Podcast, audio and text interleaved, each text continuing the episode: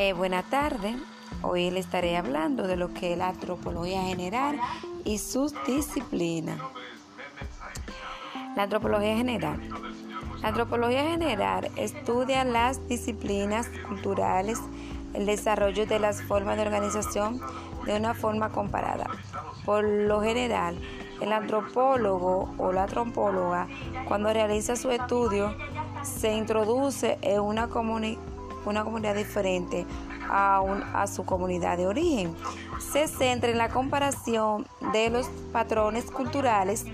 Este conocimiento es útil porque las diferencias y las similitudes culturales no deben conducir a pensar de las distintas culturas.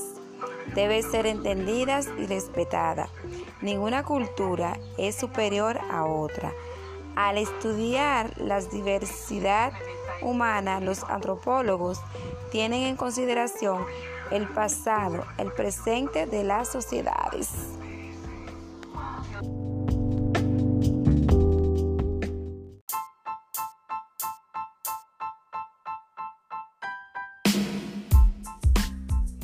Saludo, muchas bendiciones.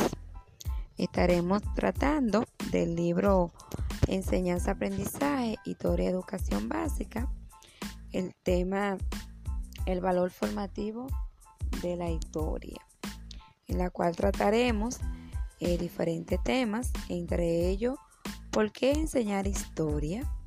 Las funciones de la historia en nuestras sociedades, los fines generales de la historia como materia educativa, los cuatro grandes ámbitos que determinan sus posibilidades en el proceso de enseñanza, aprendizaje y aprendizaje. Eh, vamos a socializar un poco. ¿Por qué enseñar historia?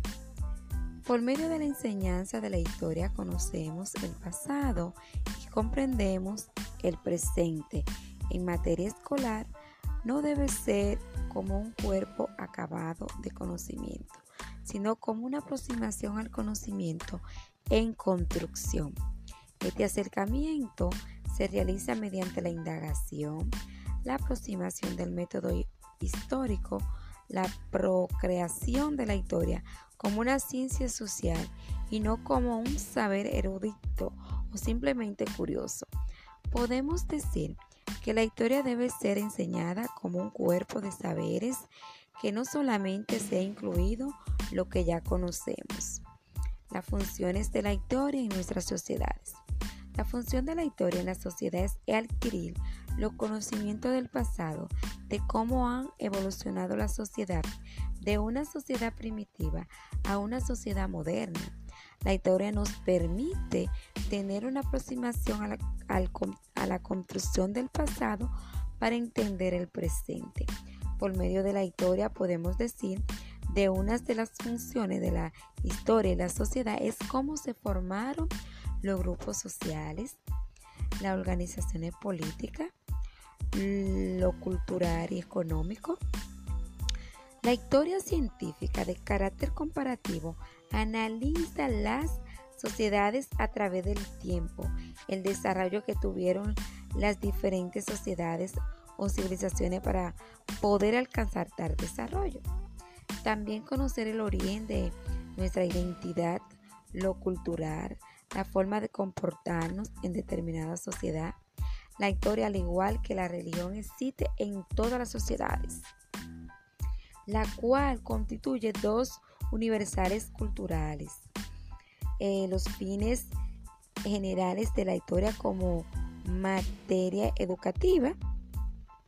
La historia facilita la comprensión del presente en una disciplina académica eh, en materia educativa. En la mayor posibilidad tiene, es la que mayor posibilidad tiene para la educación la orientación más adecuada para la juventud en una materia que debe ser respetada y enseñada correctamente en nuestro plan de estudio de educación. Esta afirmación no se basa en la idea corporativista de lo que enseñamos, eh, de lo que enseñamos historia. en el sistema educativo. También requiere o se enriquece a otro tema del currículo. Eh, por medio de la historia y su comprobación cada vez más rigurosa, mayores beneficios se, se tiene de una adecuada enseñanza y las transformaciones que experimenta quienes la aprenden. En los cuatro grandes ámbitos que determinan su posibilidad en el proceso de enseñanza-aprendizaje son los siguientes. Facilita la comprensión del presente, contribuye a desarrollar las facultades intelectuales. También podemos decir que enriquece otro tema del currículo, estimula la afición para el tiempo libre, ayuda a adquirir sensibilidad social, estética y científica entre otras cosas. Hasta aquí ha llegado nuestra primera grabación. Muchas gracias, espero que le haya gustado.